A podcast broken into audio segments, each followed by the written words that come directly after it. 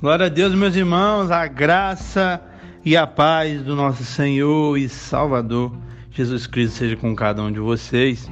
Amém? Vamos para mais uma exposição, é um prazer inenarrável estar com vocês aqui mais um dia, mais uma tarde, mais uma noite, não sei a hora que você está ouvindo, mas se você está ouvindo, glória a Deus por isso. Vamos para mais uma exposição nesse propósito maravilhoso que nós estamos passando, de expor as Escrituras, capítulo por capítulo, versículo por versículo. Tem nos abençoado, a gente tem recebido muito testemunho. Ontem foi um dia especial, recebi bastante testemunho mesmo. E, e, glória a Deus por isso, glória a Deus por isso. Estou muito feliz, muito feliz mesmo. Vamos lá, hoje a gente vai expor o capítulo 3 de Colossenses da carta do apóstolo Paulo aos Colossenses. Capítulo muito rico que vai nos abençoar muito. Vai falar sobre evidências de uma conversão, falar sobre santificação, vai falar de relacionamentos transformados, que uma coisa linka a outra. Se você se converteu, você vai ter evidências dessa conversão. E aí, você convertido, você vai buscar a santificação e viver em santidade. E você buscando a santificação e vivendo em santidade, você vai ter relacionamentos transformados. Não existe isso, meus irmãos.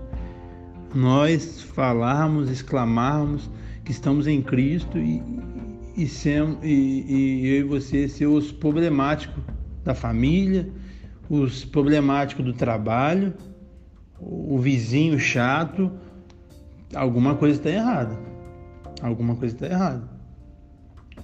O, o chamado cristianismo é isso: você será salvo, transformado, santificado e os relacionamentos serão transformados. Amém? Glória a Deus. Então, tem 25 versículos que vai nos abençoar muito e que você possa se concentrar nesse momento, a gente possa absorver essa palavra rica. E a minha oração é que o Espírito da Verdade, que o mundo não pode entender, que habita em você, ele possa te convencer do pecado, da justiça e do juízo. Que essa palavra possa te ferir. Que o que for para você, claro que tudo é para gente, mas talvez algo específico que você está vivendo, que você está orando, ou que você precisa mudar da sua vida, que ele possa puxar sua orelha aí, porque tem coisas que a gente aprofunda direcionado pelo Espírito. Não tem nada preparado a gente aprofunda. Tem coisas que a gente nem aprofunda, mas para você, a pequena parcela que foi exposta já é um start, já é uma, um insight para você, você é, mudar. Amém? Então vamos lá. Do, do versículo 1 ao 11, nós vamos falar das evidências de uma verdadeira conversão.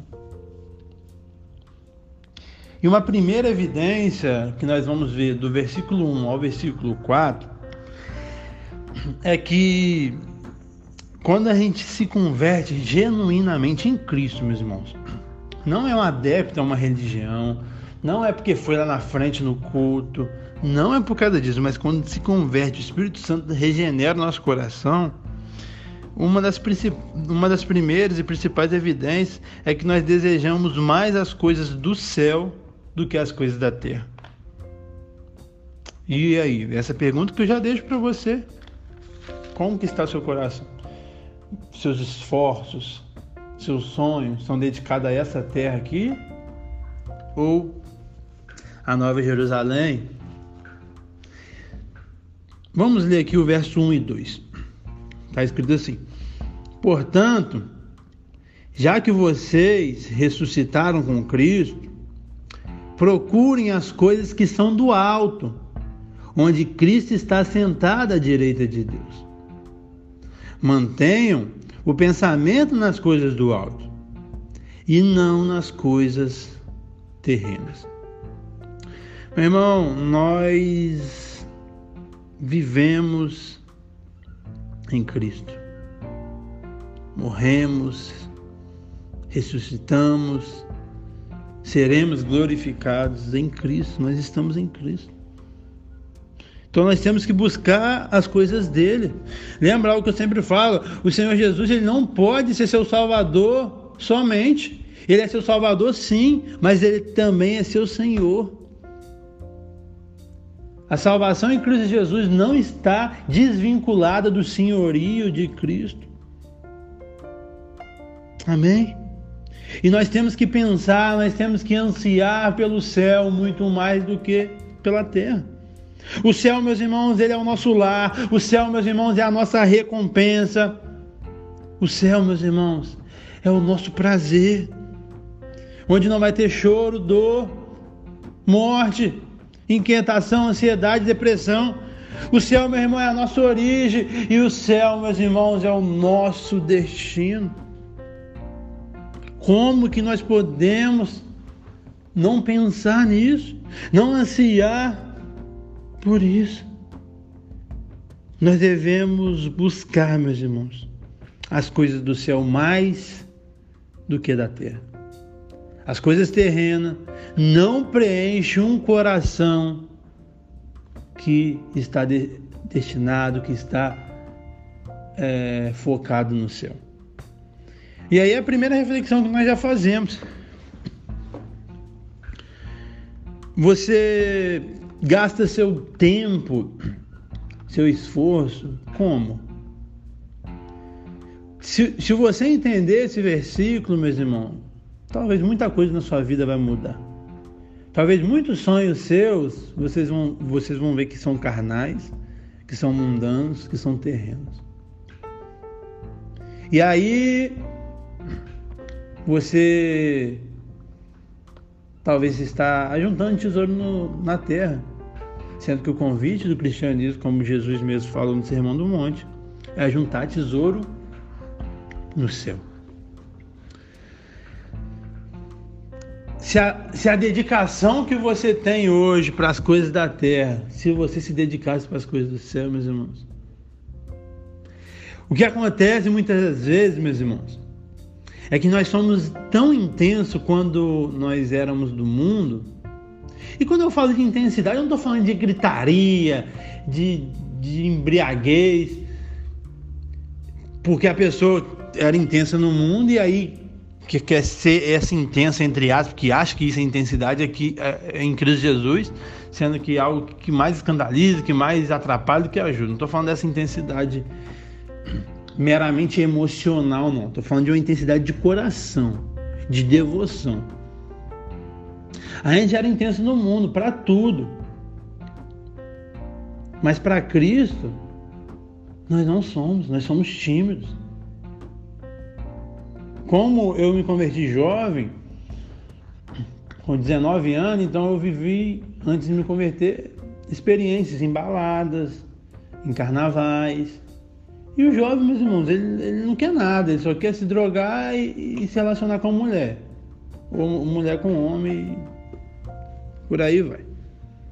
E aí, eu, eu penso comigo, nós gastávamos tempos, a nossa lábia para conquistar uma menina. E nós não gastamos esse tempo para pregar o evangelho para alguém. Se envolver com a menina lá no carnaval seria um prêmio. Mas, meu irmão, Saber que, mediante a sua vida, você, pecador como você é, alguém reconheceu o Senhor Jesus como seu único Salvador, meu irmão. Tem prêmio maior do que isso? Tem conquista maior do que isso? Mas por que nós não nos esforçamos para isso acontecer? E o esforço, meus irmãos, vai ser muito mais do que uma mera vergonha perdida para falar de Cristo.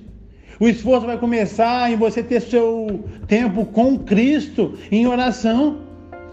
O esforço vai começar, meu irmão, para você ter seu tempo com Cristo mediante a leitura e a meditação e o conhecimento das Sagradas Escrituras. Mas nós somos intensos, meus irmãos, para fazer um concurso público e nós ficamos horas estudando. Isso não é errado, isso não é pecado. Nós temos que estudar sim. Mas nós temos que pensar nisso, meus irmãos. Talvez para um concurso público, para algo que for para uma faculdade, que repito, não é errado, nós temos que fazer isso também. Mas para isso, por causa de dinheiro, no final, o, o, intuito é o dinheiro, o intuito é o status de ter uma graduação, o intuito é, é o status de ter uma graduação militar, não sei. Talvez para isso nós estudamos 12 horas por dia, 20 horas por dia, talvez nem dormimos, talvez nem damos atenção para os nossos familiares, mas ficamos estudando porque nós temos um objetivo. E para estudar as Sagradas Escrituras, nós não temos tempo. Nós não temos meia hora do nosso dia para desligar tudo e sentar e aprender mais do Senhor. Meu irmão, esses áudios que eu faço de uma hora, nada mais nos revela que nós não temos e nós não queremos ter tempo para aprender das Sagradas Escrituras. Nós, no começo, a gente fazia diariamente, mas as pessoas não estavam acompanhando. As pessoas não tinham uma hora do seu dia para se dedicar às palavras do Senhor. Mas, meu irmão, o WhatsApp, o Instagram, a Netflix, veio para nos condenar, meu irmão. Quando no juízo Deus puxar a sua orelha e mostrar as horas contabilizadas que você ficou no Instagram, que você ficou na Netflix, que você ficou vendo jogo, que você ficou jogando videogame, você não vai ter argumento. Mas, sendo claro, como eu gosto de ser, não é pecado em hipótese nenhuma Instagram, WhatsApp, Netflix, jogar videogame, estudar, não, eu motivo você a estudar. O que é pecado, você fazer as coisas, todas as coisas, e não fazer as coisas mais importantes, não fazer as coisas do céu. Amém, meus irmãos? Eu, eu espero, no fundo do meu coração, que vocês estão, estejam entendendo. Porque, em hipótese nenhuma, eu vou falar contra estudo. Em hipótese nenhuma, eu vou falar sobre alguém se capacitar para conseguir uma, uma vaga profissional, porque eu acredito muito nisso. Que Deus não quer abençoar preguiçoso, e sim quem se dedica. Mas nós temos que ter o equilíbrio de saber que nós dedicamos nossos o, o, nosso esforço para várias coisas na, nossa, da, na área da nossa vida, coisas até lícitas, mas para as coisas mais importantes, que são as coisas celestial, que é o Evangelho de Cristo, que é a pregação de, desse Evangelho, nós não nos dedicamos. Nós temos a personalidade, a falta de vergonha para várias coisas. Eu dei um exemplo aqui de alguém do mundo como eu era de, de querer se relacionar com a menina. Mas para pregar o evangelho nós não, não temos. Isso nada mais do que revela onde está nosso coração. Onde está nosso pensamento. Meu irmão, você recebeu a maior dádiva do mundo, que é Cristo Jesus. Você, meus irmãos, estava indo para o inferno pelos seus delitos e pecados. A culpa não é de Adão, a culpa não é minha, não, a culpa é sua. E os meus pecados, a culpa é minha. E a gente estava indo passos largos para o inferno. Mas Jesus trouxe essa boa notícia que é o Evangelho, que você não precisa fazer nada, porque Ele já fez tudo, você só precisa crer nele. E mediante essa crença, como você já sabe, ter a vida transformada. E aí, como que você não passa uma mensagem dessa para frente? Pessoas morreram para essa mensagem chegar. Muitas, milhares, milhões. Para essa palavra que você não dá crédito, que você deixa aberto na sua sala achando que o Salmo 91 vai mudar alguma coisa se ele estiver aberto. Pessoas morreram para traduzir a Bíblia, para deixar disponível para a gente. E a gente acha que ler a promessa do versículo do dia vai transformar nossa vida. Meu irmão, para de viver de promessa, meu irmão. Por que você só quer versículo que fala o que você quer ouvir? Por quê? Por que a gente só quer as coisas doces e não as coisas confrontadoras? Meu irmão, nós somos e devemos, né? Não sei se somos, né? Mas nós devemos ser maduros. Nós devemos e devemos ansiar por coisas nutritivas. Cuidado. Faça um check-up na sua vida, não na vida do seu irmão, na sua vida. O, aonde você tem gastado seu tempo e seus esforços. E não dá para encaixar uma hora de oração, meia hora de leitura da palavra, cinco minutos fazendo um vídeo pregando evangelho, um minuto conversando com alguém no WhatsApp. Cuidado, eu já tenho dois versículos só, a gente já gastou 15 minutos. Misericórdia, eu vou correr aqui. 3 e 4. Pois vocês morreram, e agora a sua vida está escondida com Cristo. Quando Cristo, que é a sua vida, for manifestado, vocês também serão manifestados em glória. Então, nós morremos, nós vivemos, nós ressuscitamos e nós estamos escondidos em Cristo. E uma hora, Cristo irá nos buscar em glória, aleluia. Glória a Deus. Meus irmãos, do 5 ao 9 nós vamos ver outro ponto aqui que nós evidenciamos a verdadeira conversão quando nós mortificamos a nossa natureza terrena. E nós temos que entender que nós devemos andar com a certidão de óbito no bolso. Verso 5 ao 7 está escrito assim. Preste atenção. Assim, faça morrer tudo que pertence à natureza terrena de vocês. Preste atenção em cada natureza terrena aqui, meus irmãos. Vamos lá. Imoralidade sexual, impureza. Eu não vou, vou detalhar elas no original, que eu já expliquei em algumas outras exposições, Gálatas 5. Não vou detalhar, mas vamos lá pontuar. Imoralidade sexual, impureza, paixão, desejos maus, ganâncias, ganância que é idolatria. E é por causa dessas coisas que vem a ira de Deus sobre os que vivem na desobediência, os quais vocês praticaram no passado, quando costumavam viver nela. Então, meu irmão, tudo isso que Paulo está pontuando não deve estar no nosso estilo de vida. Nós não podemos ser imorais sexuais. Nós não podemos ser impuros. Nós não podemos viver condicionado às nossas paixões, meu irmão. Isso você tem que tomar cuidado. Porque a teologia do coach que está propagando aí é a teologia das emoções. E emoção tem a ver com paixões. Emoções têm a ver com sentimento, com o que você gosta. Então você acha que só porque você gosta você deve fazer. Não, meu irmão, você deve fazer o que está pautado nas escrituras, independente das suas emoções. Desejos maus e a ganância. Que é o amor excessivo ao dinheiro, né, meus irmãos? Alguém que, que, que pensa questionar a contribuição na igreja, meu irmão é, é um coração ganancioso. Não tem lógica. Meu irmão, independente se o dízimo é do velho, do novo, do pós, do, do testamento, o que for, meu irmão. Independente se é uma ordenança ou se não é, nós devemos contribuir.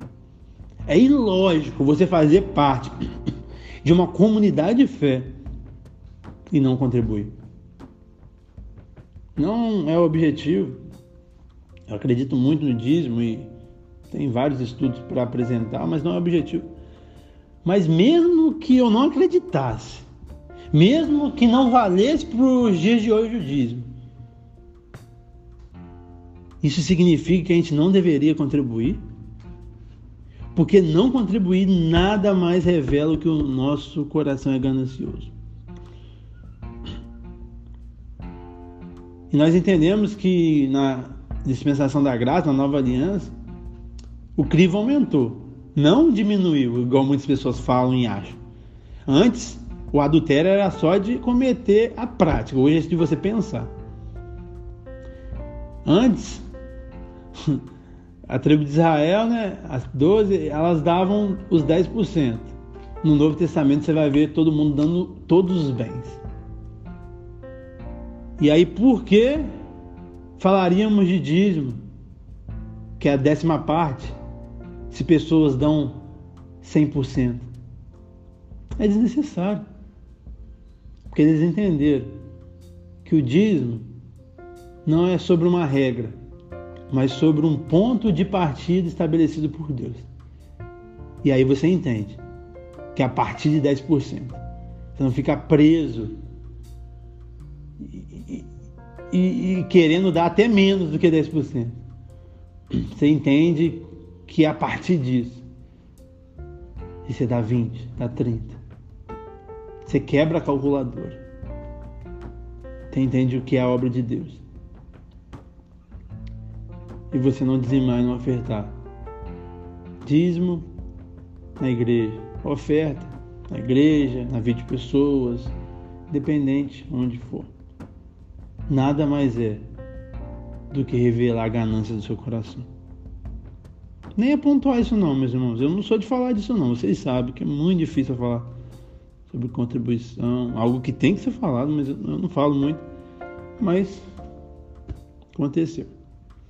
Mas algo que eu quero que vocês prestem atenção é que tudo que, que ele condenou aqui, coisas que a gente fazia no passado, a gente não deve fazer, ele falou só de coisas internas e não coisas externas.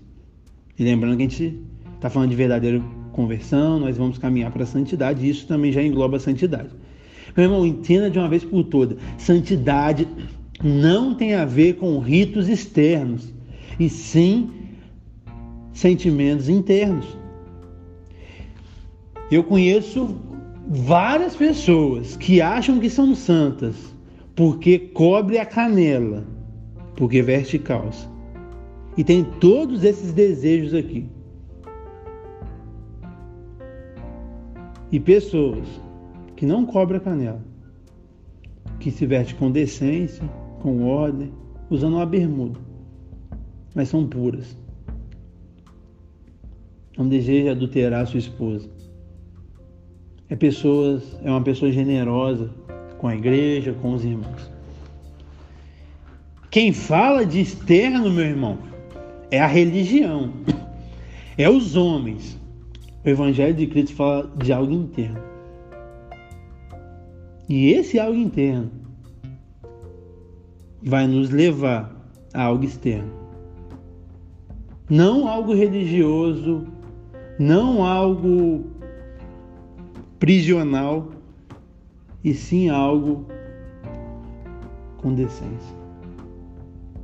E aí, algo que eu estou falando aqui direto. Se você acha que só uma pessoa de terno é decente, uma pessoa de camiseta não é decente, porque está mostrando o antebraço ou a canela porque está de bermuda, tem alguma coisa errada com você.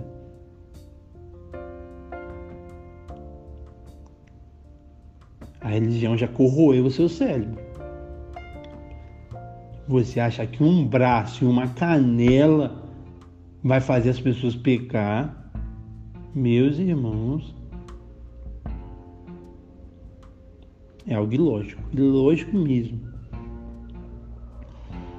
Que a gente possa entender isso, que a religiosidade e a religião falam de coisas externas, o cristianismo e o evangelho falam de coisas internas. E nós não devemos praticar isso. Verso 8 e 9. Olha o que está escrito. Mas agora abandone todas estas coisas: ira, indignação, maldade, maledicências, linguagem indecente no falar. Não mintam uns aos outros, visto que vocês já despediram do velho homem com suas práticas mais uma vez falando de coisas internas e não externas. Amém? Pessoas religiosas, pessoas com foco no externo excessivo, fazem coisas, guardam coisas que Deus nunca pediu, mas se iram, se indignam, são maldosas, são maledicentes, só fala besteira tem a linguagem, meu Deus do céu, parece um bueiro a boca deles. Mente toda hora. Mas a burca tá de dia, tá usando lá a roupa que, que só cobre o olho. E a Bíblia tá debaixo do braço.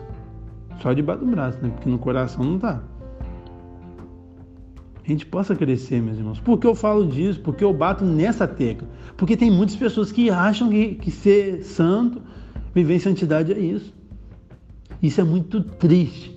Muito triste. Meus irmãos, aqui vai falar de, indignação, de ira e de maldade. São três pecados que falam de um temperamento que não é controlado pelo Espírito Santo. Olha que coisa forte, meu irmão.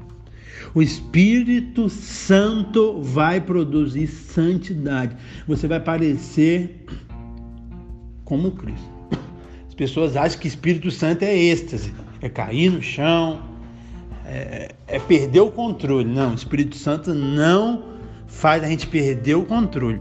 O Espírito Santo faz a gente ganhar o controle. Domínio próprio é, uma, é um fruto do Espírito. O Espírito Santo não faz a gente perder o controle da, da gente, da nossa consciência, de nada, de nada. O Espírito não faz isso. Quem faz isso é o Espiritismo, não o Espírito Santo.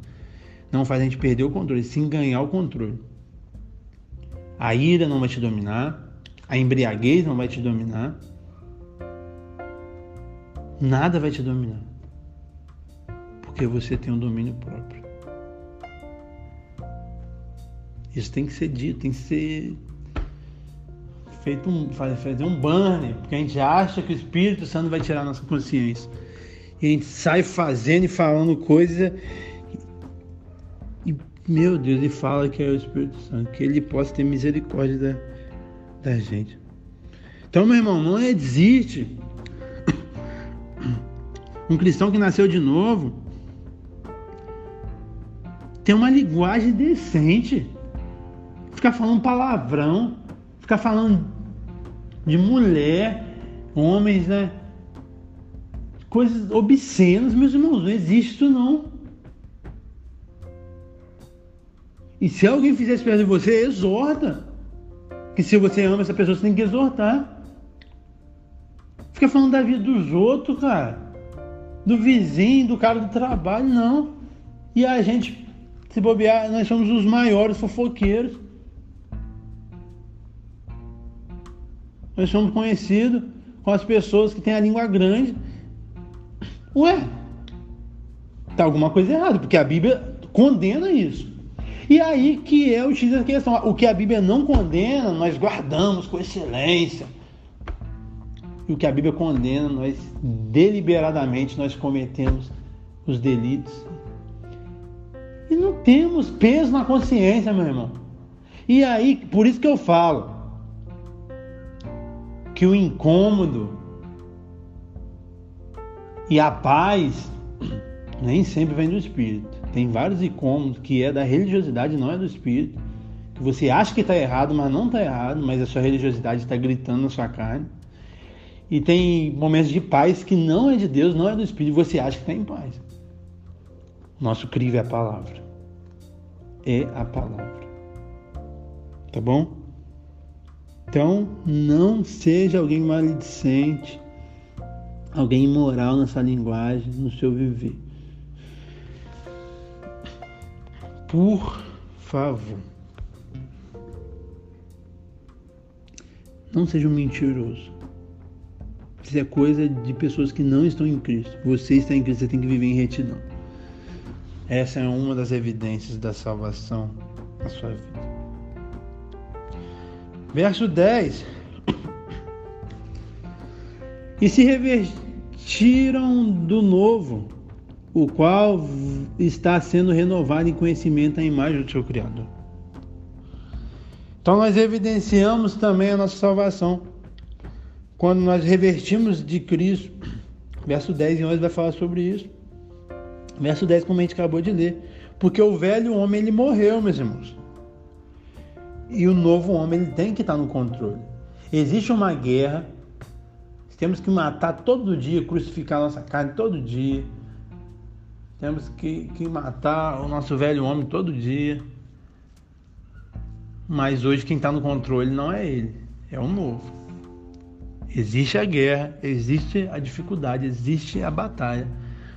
Mas se a gente alimentar o novo homem, se a gente fazer as coisas certas, nós vamos vencer. Verso 11. Nessa nova vida, já não há diferença entre grego e judeu, circunciso e circunciso, barbo, cita, escravo livre, mas Cristo é tudo em todos. Então, porque o velho homem morreu, Cristo é tudo em todos. Meu irmão, Cristo, ele é o centro da história, da criação, da salvação, do céu, da Bíblia, da igreja, ele é centro de tudo. E não há diferença. Aqui o apóstolo separa, entre aspas, as rivalidades da época. Grego e judeu, circunciso e incircunciso, bárbaro e cita, escravo e livre. Então ele bota a polarização, bota um polo de um lado, um polo de outro. Mas em Cristo todos somos iguais. Ninguém é mais importante, ninguém é melhor e todo mundo precisa de santificar. E agora do verso 12 ao 17, nós vamos ver a evidência da verdadeira santificação. E agora do 12 do 12 e o 13, nós vamos ver que a santificação está fundamentada nas coisas que nós já recebemos de Deus. Então, o que, que o apóstolo Paulo vai trabalhar aqui comigo e com você e com a igreja de Colossenses? É, antes da gente fazer algo para Deus, nós temos que lembrar o que Deus fez por nós. Isso que Paulo vai fazer. Antes é, da gente entender o, o que nós temos que fazer? Nós temos que entender o que Cristo fez. Amém? Vamos ler o verso 12. Presta atenção. Portanto, como povo escolhido de Deus, santo e amado, revistam-se de profunda compaixão, bondade, humildade, mansidão e paciência. Meu irmão, o povo de Deus, ele foi escolhido na eternidade. O povo de Deus, ele foi separado como propriedade exclusiva de Deus. O povo de Deus, ele foi profundamente amado.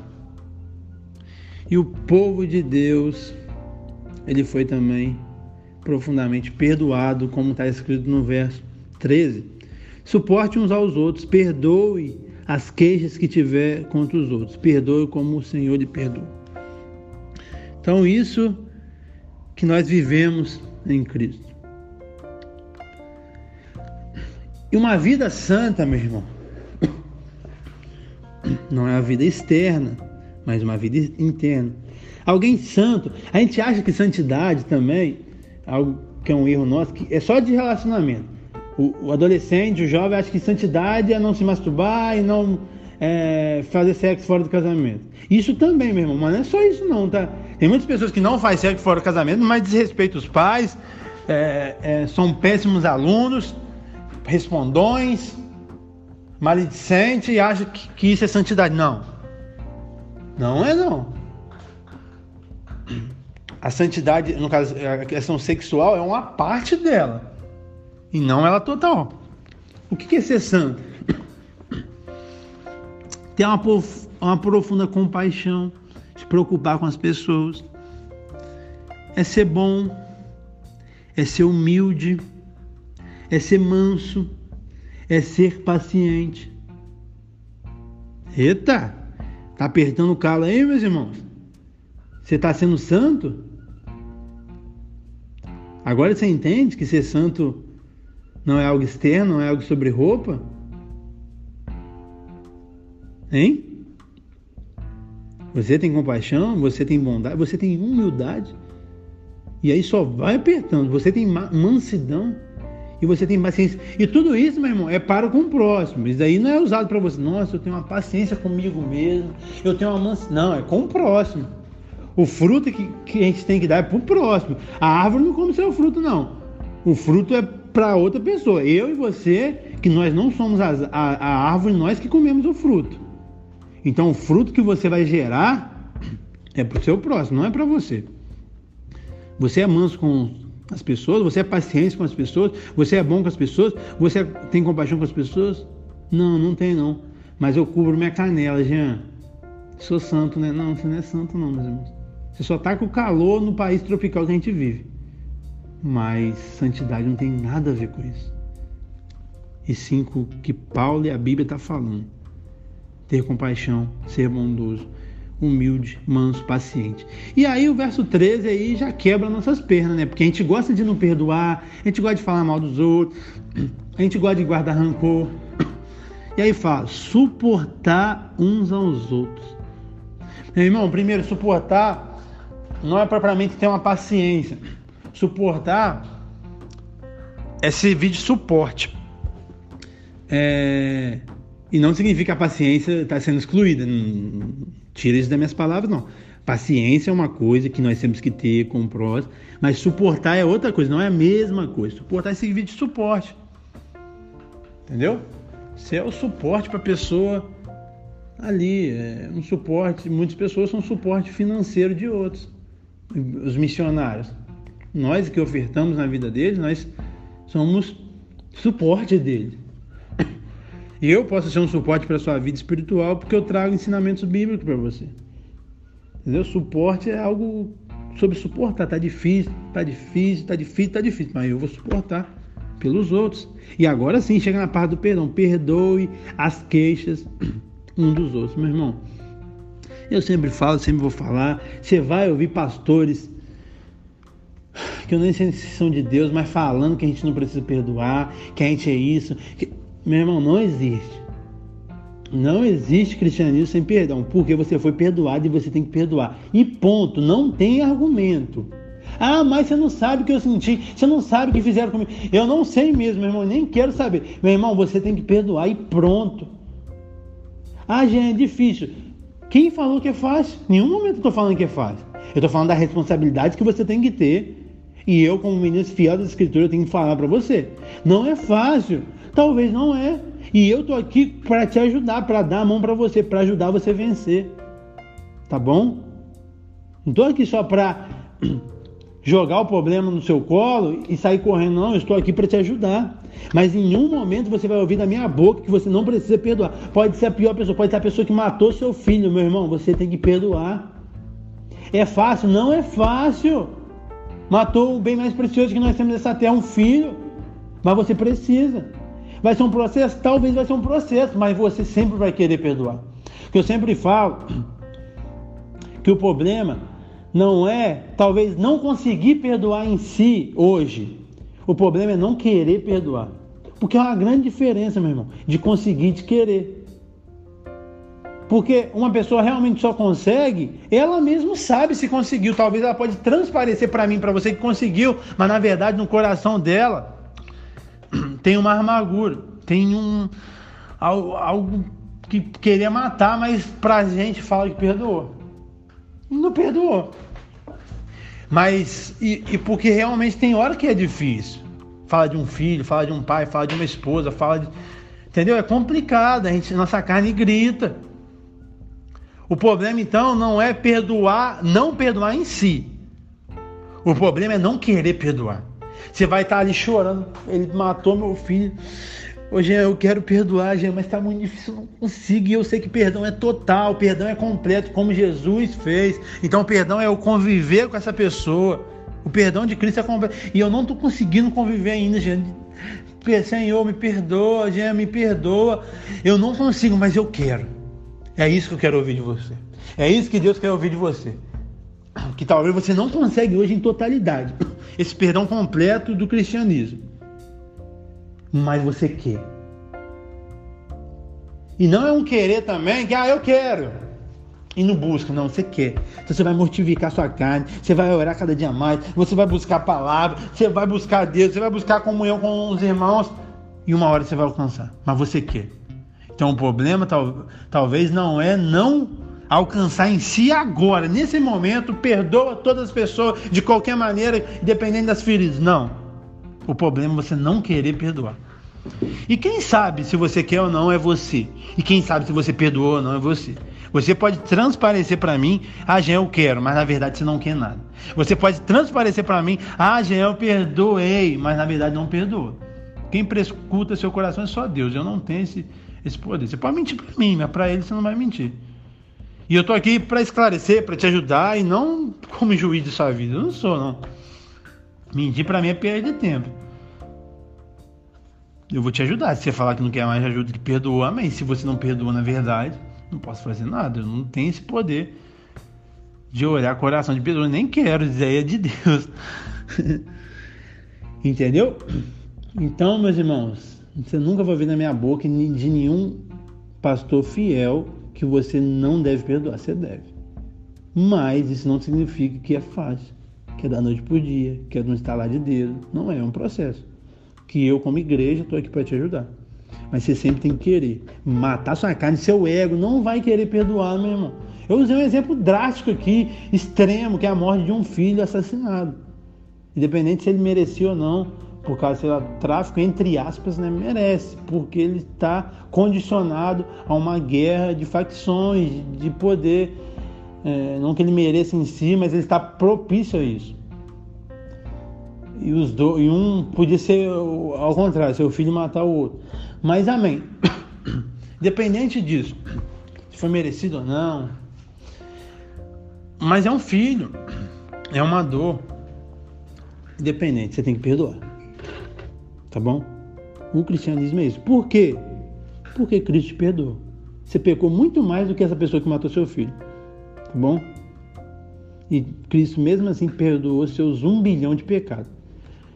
Um pecado do seu irmão, você tem que perdoar. É forte, é forte, é o cristianismo. E isso é o cristianismo. Se você está procurando uma religião confortável, meu irmão, sinto lhe dizer que essa não é o cristianismo. Glória a Deus. Então, isso que é santidade, não é nada externo, e sim interno.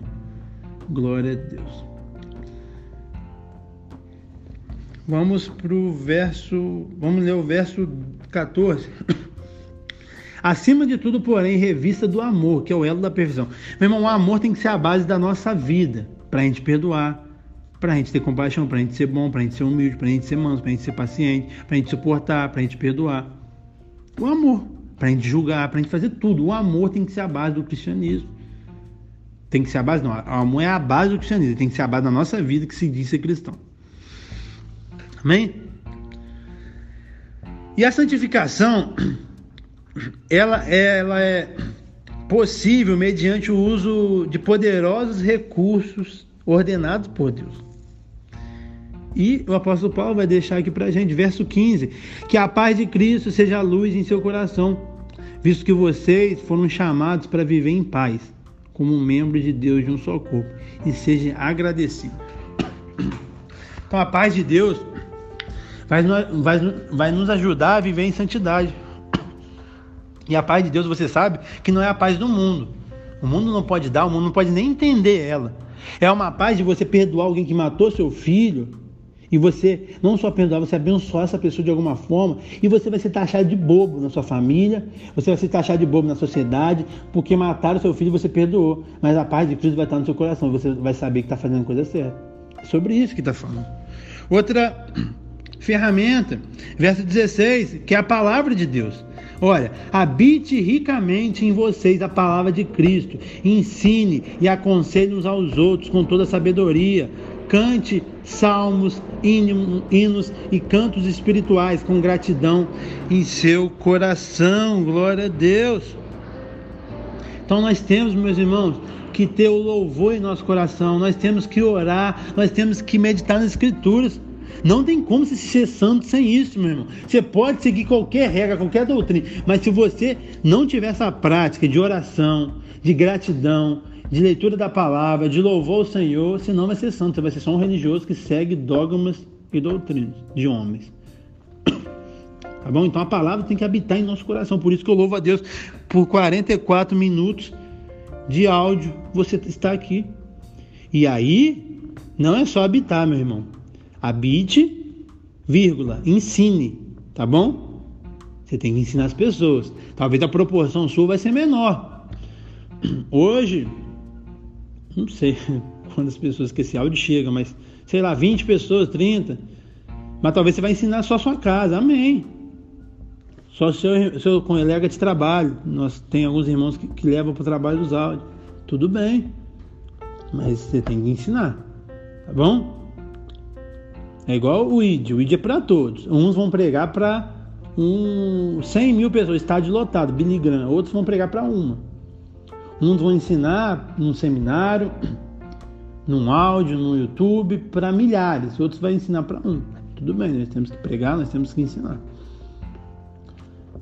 E nós temos que louvar o Senhor.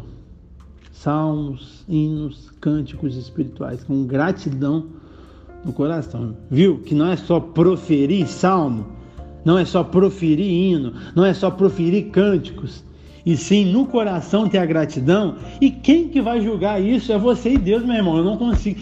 Pode ter pessoas dando cambalhota, chorando, sorrindo e não está sendo grato. E tem pessoas quietas que estão sendo gratas. Por isso que a aparência, meu irmão, ela engana demais, demais. E a gente cai nela. Verso 17: Tudo que fizerdes seja em palavra, seja em ação. Faça o nome do Senhor, dando por ele graça ao Pai. Então é tudo pelo nome de Cristo. Amém? Então nós devemos viver pelo poder do nome de Cristo e para a glória de Deus. Amém? Paulo aqui vai continuar em santidade, porque santidade engloba toda a nossa área de, de toda a nossa vida. Mas ele vai falar especificamente de relacionamentos. E aí ele vai falar de mulher, de, no caso esposa, de marido, de filho, de pais, de escravo.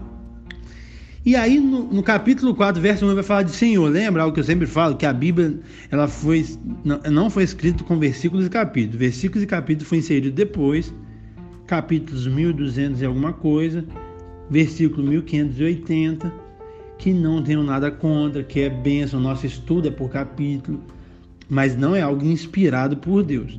Então você vai ver que no capítulo 4, verso 1, está continuando esse assunto. Na minha opinião, o capítulo 4 tinha que ter mais um versículo, era o versículo 26, porque está falando sobre o Senhor, fala aqui sobre o escravo, e o Senhor a gente só vai falar na próxima exposição do capítulo 4. Entendeu? Mas amém, tudo bem. Só para deixar isso claro, porque parece que Paulo só falou de escravo, mas o Senhor tem responsabilidade? Claro que tem. E a gente vai falar na exposição do capítulo 4. E é isso, meus irmãos. Uma vida santa, uma verdadeira conversão, ela vai transformar nossos relacionamentos. Amém? Vamos lá. Essa fé em Cristo Jesus, ela não só muda o indivíduo, ela muda a família, ela muda trabalho, ela muda relacionamento. Você não vai ser mais a mesma pessoa. E agora, do 18 e o 19, vai falar do princípio de Deus para o relacionamento conjugal. Tá bom? Verso 18. Está escrito assim: Mulheres, sujeita-se cada um ao seu marido como convém estar no Senhor. Então vai falar sobre a submissão da mulher.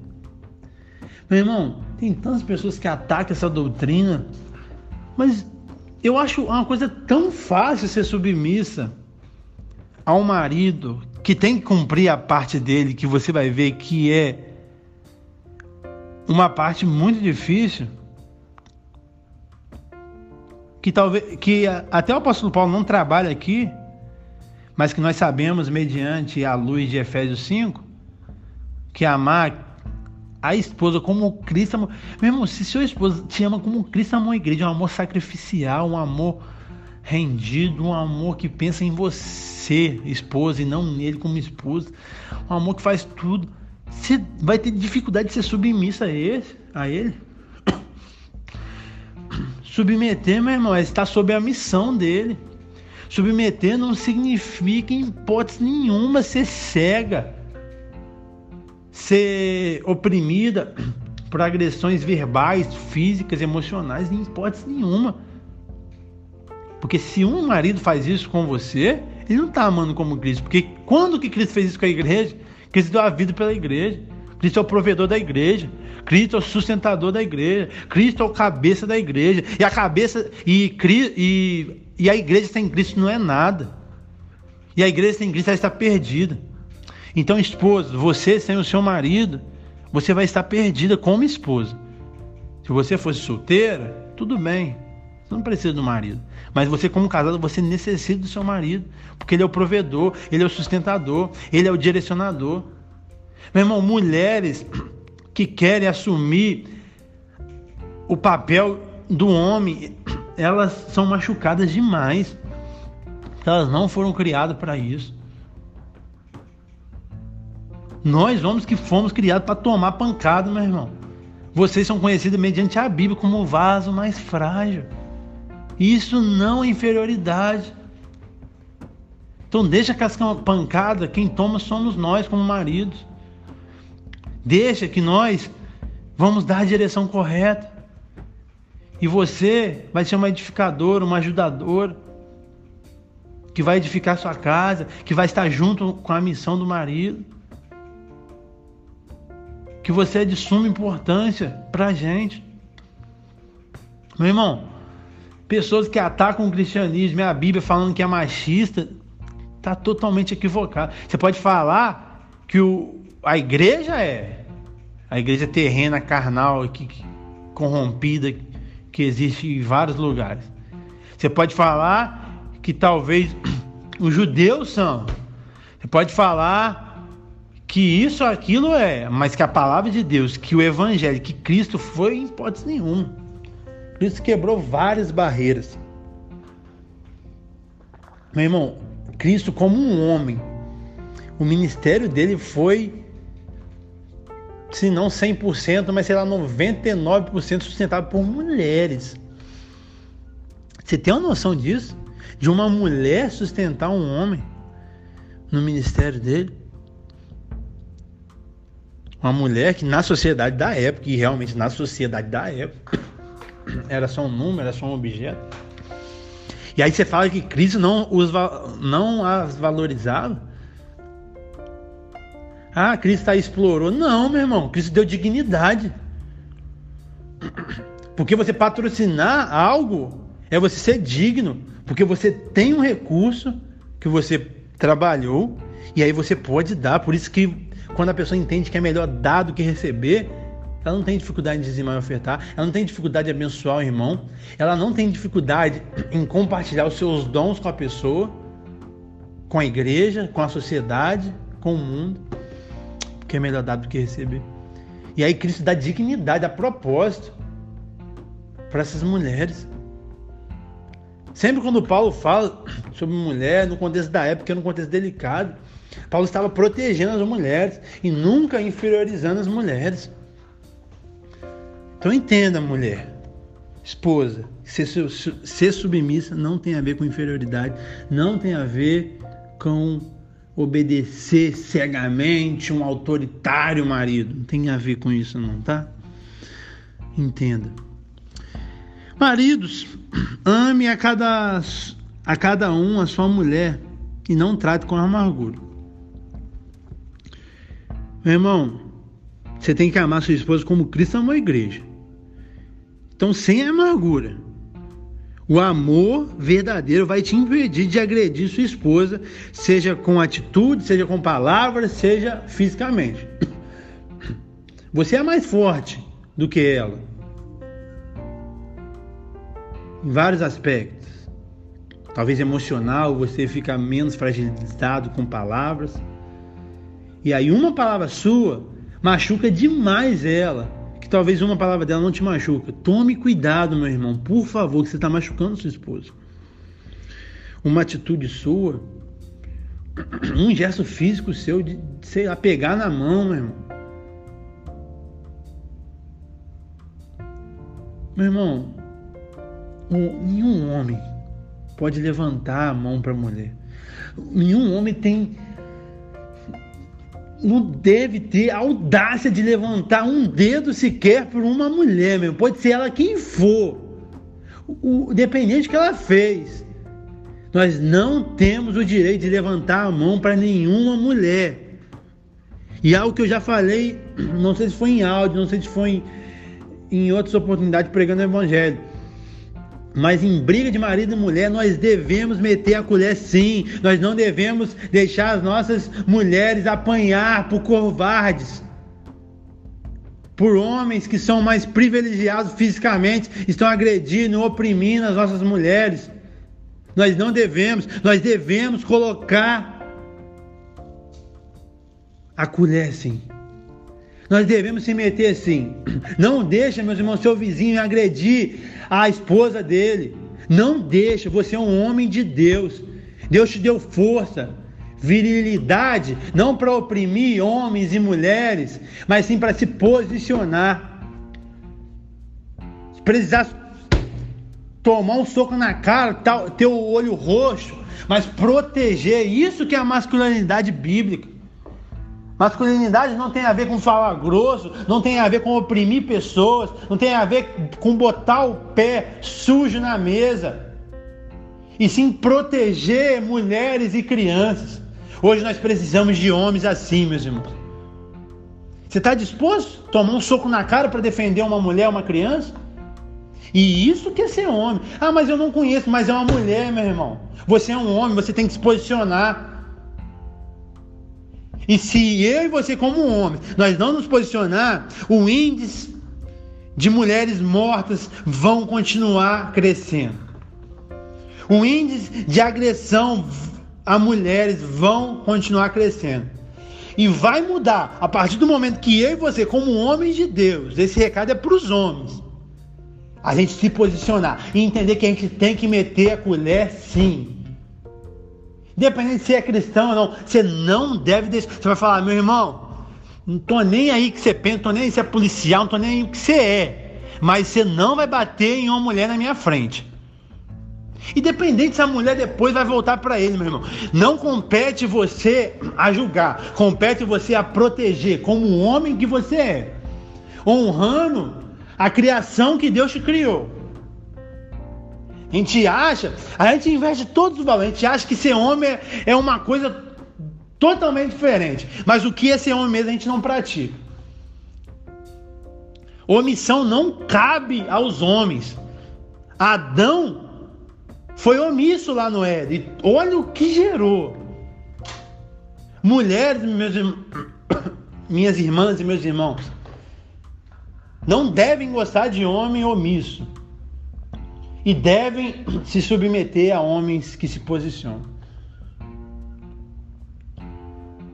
Vamos, meus irmãos, juntos mudar a nossa sociedade. Não espere do mundo o que está reservado para nós. Nós que somos sal e luz da terra. O sal, ele tem o objetivo, principalmente no primeiro século, quando Jesus falou, de preservar as as coisas. Antigamente não tinha geladeira.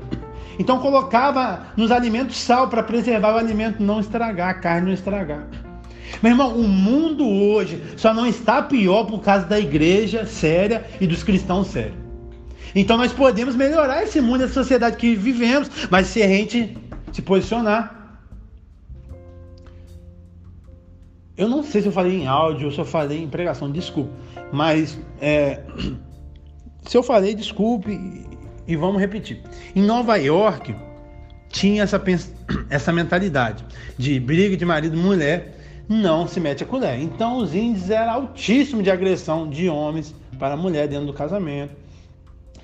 E aí, depois de um tempo, essa, esse índice diminuiu a quase zero. Por quê? Foi, uma, foi por causa de regras? Foi por causa de, de dogmas? Não. Foi por causa de uma mudança de mente. E o cristianismo chama eu e você para isso para uma mudança de mente, uma renovação da nossa mente. O prefeito do, dos Estados Unidos começou a propagar uma mensagem que em, o prefeito de Nova York começou a propagar uma mensagem que de, em briga de marido e mulher se mete a colher sim. E todos foram entendendo como eu estou passando para vocês, espero que vocês entendam. E morra por isso, meu irmão. Você pode morrer. Mas você defendeu uma mulher, meu irmão, foi uma morte honrosa como um homem. É isso, é extremo mesmo, é extremo. Sua vida não é preciosa. Nós estamos aqui para amar pessoas, para pregar Cristo e para se doar a elas. Se precisar morrer, a gente vai morrer. Mas nós vamos salvar nossas crianças e nossas mulheres de monstros. É, então, mediante uma mudança de mentalidade desse prefeito pregando isso, isso só foi diminuindo e hoje já chega a quase zero. Você entende, meu irmão? Que é uma mudança na mente não é sobre dogmas, regras, que isso não muda ninguém, e sobre mente. Se você entender, meu irmão, a gente falou de várias coisas aqui, mas se você não entender nada, mas se você entender como homem, que você tem que se posicionar como homem, e não deixar nossas mulheres, as nossas crianças serem humilhadas, ser agredidas por homens que acham que estão sendo homem. Se você não entender nada, mas entender isso já está ótimo. Isso que é ser homem. Isso que é ser homem. Nós temos a incumbência de proteger as mulheres, as crianças. Isso sempre foi a missão do homem, mas foi perdido. Levou isso para outro lugar, para um lugar de opressão. E aí o que a gente não precisa fazer, a gente faz, e o que a gente precisa fazer, a gente não faz. Essa bagunça que a gente tem. Se posicione hoje, meu irmão. Vamos mudar o diagnóstico da nossa sociedade. E isso vai ser transformado a partir do Jean e a partir de você que está me ouvindo. Mulheres, motive seus maridos a se posicionar. Motive seus maridos e deixa eles direcionar a casa de você. Não é bom. E você não foi feito para isso, para ser a cabeça. Isso vai te machucar, ou já está te machucando. Talvez seu marido precise de um empurrão. Talvez ele foi criado sendo mimado pelos pais, o amadurecimento dele foi tardio. Talvez ele não tenha um líder espiritual que ajude ele a chegar à masculinidade correta. Não sei, uma série de fatores. Estamos aqui não para condenar pessoas, e sim para ajudá-las ao caminho certo. Então ajude ele. Atitude que você tem que tomar no casamento, financeira, sei lá, amor. Você que decide. Isso não é você ser inferior, tá bom, minhas irmãs? E sim, é você entender seu papel, que vai ser muito melhor para você, muito melhor para o seu casamento, muito melhor para os seus filhos, para tudo, para tudo. Glória a Deus. Os princípios de Deus agora para o relacionamento entre pais e filhos. Verso 21. Verso 20 e 21. Filhos, obedeçam os seus pais em tudo, pois isso agrada ao Senhor. Então, filhos que estão me ouvindo, a maioria que é filho, quem tem pai vivo, né? É, obedeça seus pais, cara. Isso aí é algo lógico e que infelizmente está sendo perdido em nossa sociedade. Nós temos que abrir nosso olho. A obediência que a minha geração tem para os pais não é a geração que o meu pai tem para o meu avô. E talvez não é a geração que o meu sobrinho está tendo com o pai dele, que é meu cunhado. A gente tem que tomar cuidado. O crivo parece que está baixando. Filhos, entenda uma coisa. Você é imaturo. O seu pai é mais experiente do que você. Entenda isso, para começar. E, e existem filhos de, de Deus e de seus pais muitas dores, lágrimas, perdas que vão ser poupadas da sua vida se você obedecer aos seus pais. Quem já sofreu isso de não obedecer seu pai sabe o que eu estou falando. E você um dia, hoje você é filho, um dia você vai ser pai. Se coloca no lugar de você como pai. Você sabe o que, que é certo. Você sabe que aquele caminho é um caminho errado, horrível. E você está avisando seu filho, seu filho não está ouvindo. Como que você vai se sentir? Meu irmão, o exercício de se colocar no lugar da pessoa, ele é maravilhoso. E aí você vai do relacionamento do pai para o filho, de esposa para esposa, de líder para liderado. Eu penso em vocês como se eu estivesse ouvindo. E aí isso me leva a talvez fazer algo mais didático, não algo mais pragmático, algo chato. A maioria das pessoas a gente recebe testemunho bom que, que demora uma hora. É longo, mas é gostoso. Glória a Deus, didático, glória a Deus. Eu puxo a orelha porque eu gosto disso na minha vida, porque eu, eu entendi que puxar a orelha nos leva para o caminho certo, passar a mão na cabeça não nos leva. Amém? Então, filhos, obedeça seu pai. Seu, seus dias vão ser prolongados? Vão. Mas independente disso, mesmo se fosse encurtado, mas você vai sofrer muito menos. E quem já sofreu pode falar sobre isso. 21. Pais, não irrite seus filhos, porque eles, para que eles não desanimem. Então, pais, agora vocês, eu posso falar com vocês mediante a escritura. Eu não sou pai, então não tenho tanta, tanta propriedade para falar, mas as escrituras nos ensinam. Então, eu como ministro evangélico posso falar. Antes de casamento já falava sobre casamento. Hoje casado eu tenho mais propriedade. Hoje eu não tenho filho e falo sobre filho, mas quando eu tiver filho eu vou falar um pouco mais com propriedade. Paulo está falando aqui sobre uma irritação que leva o filho ao desânimo. E quando pode haver essa irritação, meus irmãos? Primeiro, quando não há coerência nos pais. Eles falam uma coisa, mas vivem outra. Que é um exemplo clássico que me deixa irritado, eu fico bravo com os pais. É a gente ensinar na Bíblia, ensinar na, na, na igreja, na escola bíblica, ensinar que não pode mentir porque é errado, o pai da mentira é o diabo e tal, e tal, e tal. E aí o pai, se vê o filho mentindo, vai brigar, vai botar de castigo e tal, e tal, e tal. Não pode. Mas chega alguém na sua casa e você tá cansado, você tá isso, você tá aquilo. E aí te chama, aí você fala o que pro seu filho? Avisa lá, fala lá que eu não tô em casa. Alguém te liga e aí você fala para ele atender e fala: "Filho, fala que eu não tô em casa". Ô pai, cria vergonha na sua cara. Pelo amor de Deus. Eu posso ficar uma hora falando que o seu filho não pode mentir. Mas se você, como um pai, que você é referente, se você fizer isso, já era.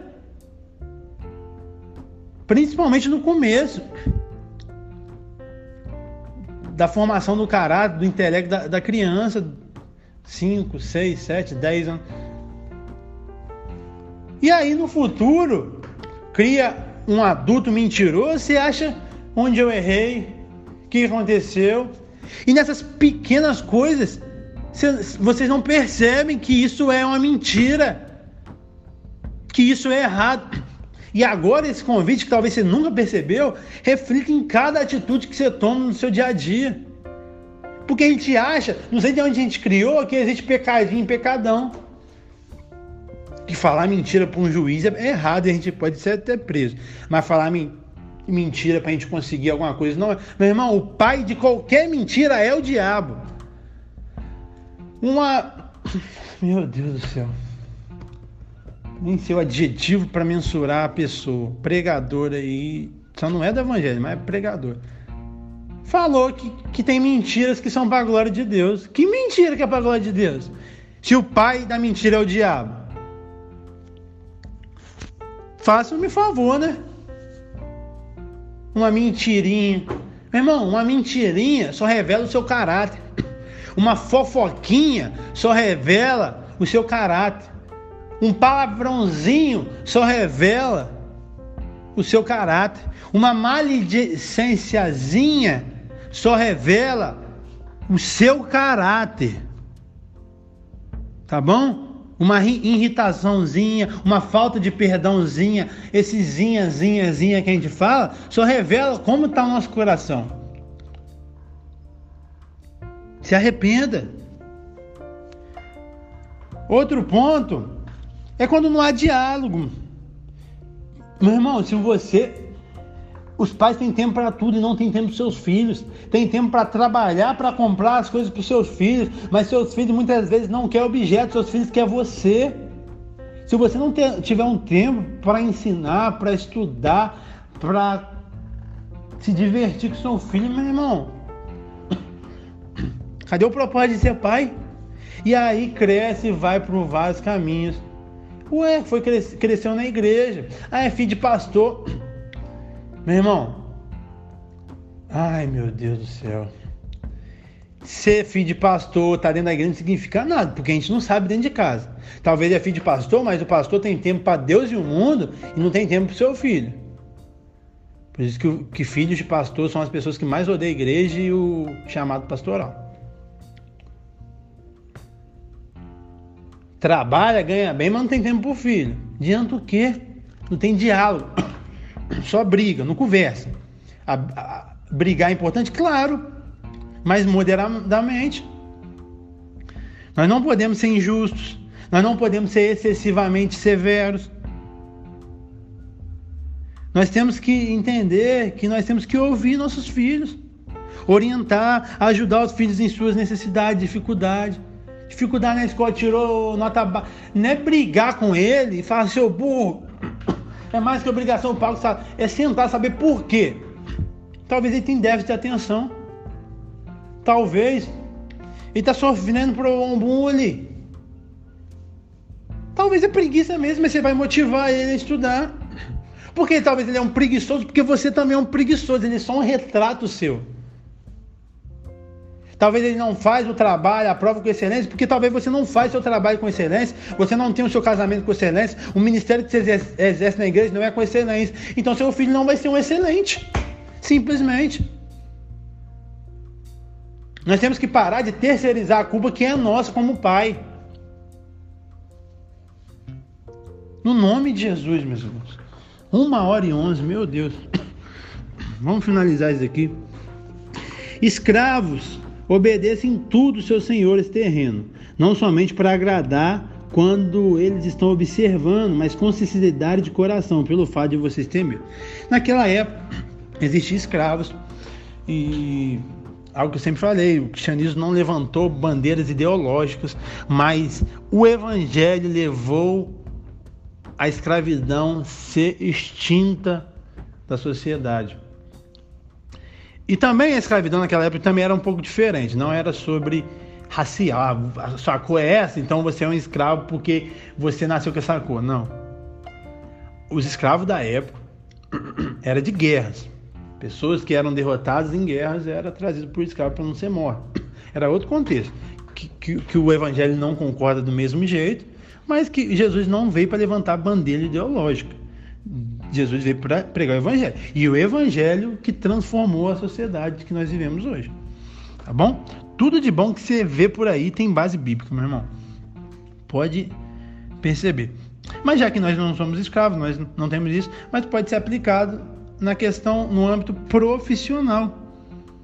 Então, o profissional, você você deve ser íntegro em todas as suas áreas, meus irmãos. Você não tem que fazer algo porque o seu chefe está vendo. Você tem que fazer o que é certo. Você foi contratado para fazer isso. Você precisa ser uma pessoa confiável.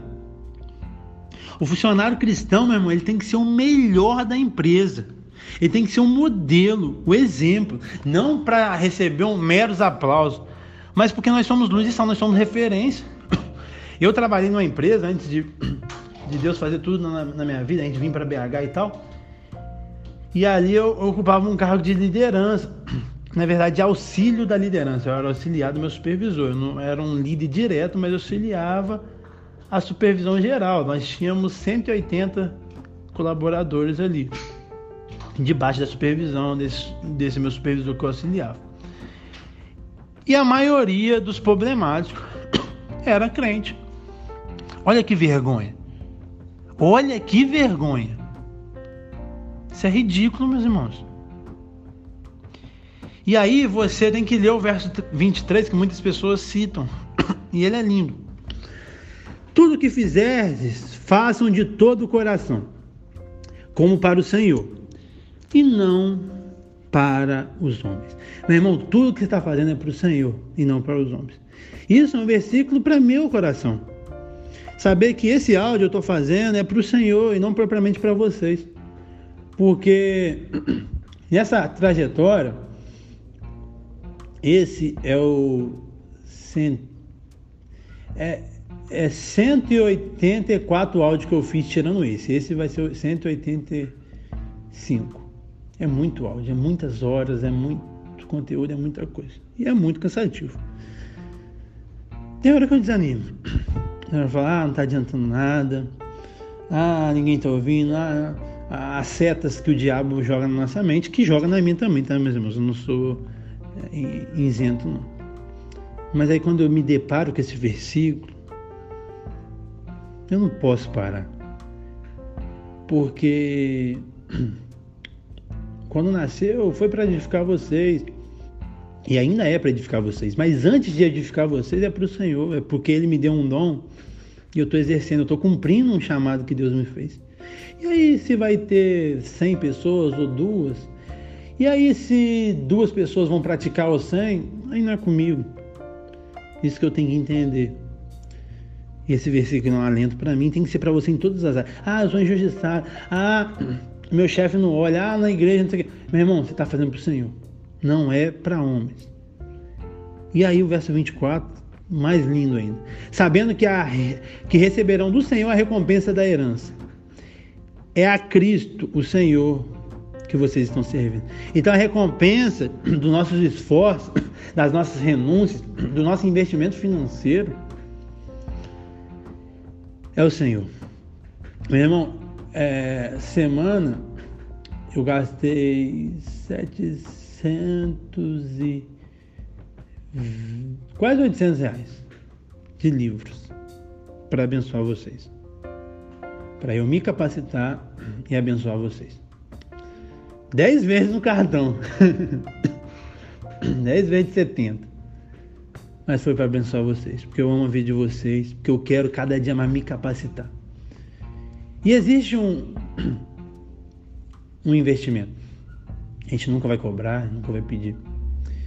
Mas tem certos julgamentos que a gente recebe, e aí eu não falo de mim, porque eu não recebo, glória a Deus por isso, pelo menos não chega até a mim. Mas que muitas pessoas maldosas fazem, referente a pastores, são muito maldosos, meus. Eu sei que tá tempo, tá, tá longo o tempo, mas eu vou falar. É, que muitas também pessoas nem vão chegar aqui, só vão chegar quem realmente quer para ouvir. Pastor, meu irmão, na sua maioria, não ganha bem. Não ganha um salário astronômico. Alguns nem ganham, alguns são voluntários.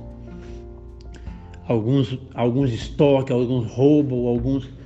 Sim, Concordo com você, mas não é a grande maioria, não é nem por baixo. E aí o pastor ganha o seu salário razoável. E dentro desse salário, ele gasta com gasolina, ele gasta com livros, ele gasta com cursos. Ele tem uma carga horária simbólica na igreja, mas nunca a cumpre, sempre a mais e nunca ganhar hora extra. E nós não reivindicamos isso, porque nós amamos vocês, nós amamos as ovelhas de Cristo. E é um privilégio já só trabalhar com isso, tirar o sustento da nossa casa. Mas não julgue um pastor que talvez foi num restaurante bom, maneiro, caro. Porque talvez ele só foi no restaurante, meu irmão. Não por causa do salário dele, porque o salário dele não tem nem capacidade para isso. Mas ele só foi para o restaurante porque um irmão piedoso depositou aquele dinheiro. E foi específico de falar: use esse dinheiro para você e sua família. Use esse dinheiro para comer no melhor restaurante da cidade. Use esse dinheiro para comprar a melhor roupa. Então talvez você vê pastores com ternos, talvez você vê pastores com celulares, talvez você vê pastores com carro, talvez você vê pastores em restaurante. E provavelmente, a maioria das vezes, não todos, mas a maioria, são ganhados, ofertados por irmãos que entenderam. E é muito maldoso, porque tem muitos pastores que um dia estão numa churrascaria, um dia estão num, num, num restaurante mais caro da cidade, e no outro dia está comendo pão com ovo.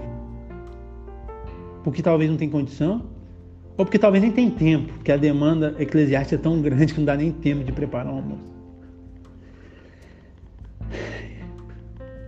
Eu nunca vou pedir honra. E Para mim, a minha maior felicidade não é ninguém ofertando a minha vida. Não quero, não preciso. Deus tem me abençoado muito, mais do que eu preciso. Eu não tenho falta de nada.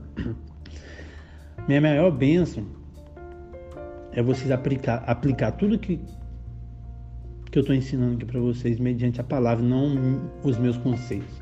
Aplique, meu irmão. O que me enche mais de alegria é isso, vocês aplicar tudo o que está sendo ensinado. Minha maior honra, honrar a, minha, a vida do Jean, para mim é isso. Não é dinheiro, não é oferta. Não é, não é isso. Minha maior honra é vocês aplicar isso.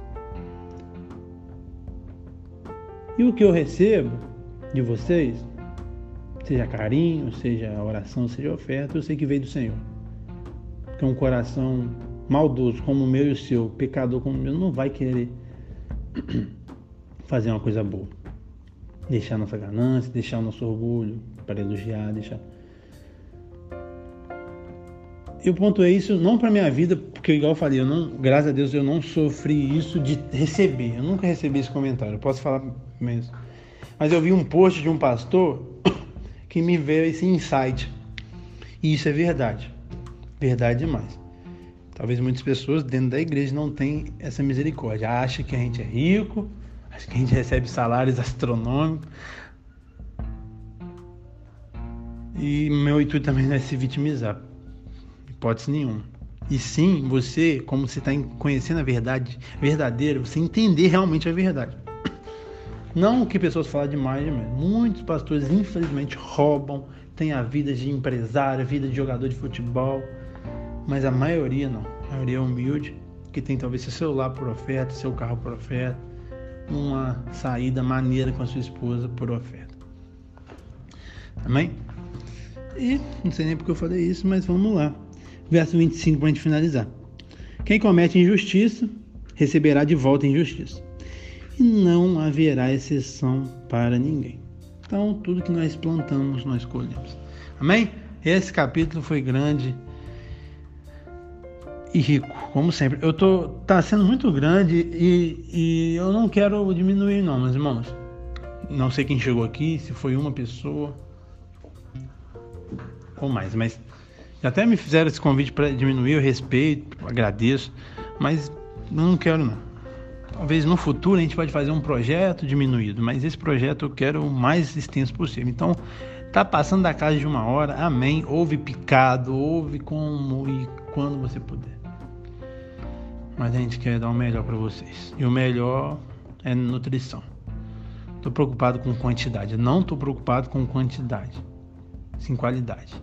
Que as 20, que as 10, que as 5 pessoas que estão ouvindo seja transformado pelo poder não do Jean, mas do Evangelho. Amém? Que Deus abençoe vocês. Se você pode, seja no Spotify, seja no áudio do, do WhatsApp, compartilhe. Deus abençoe.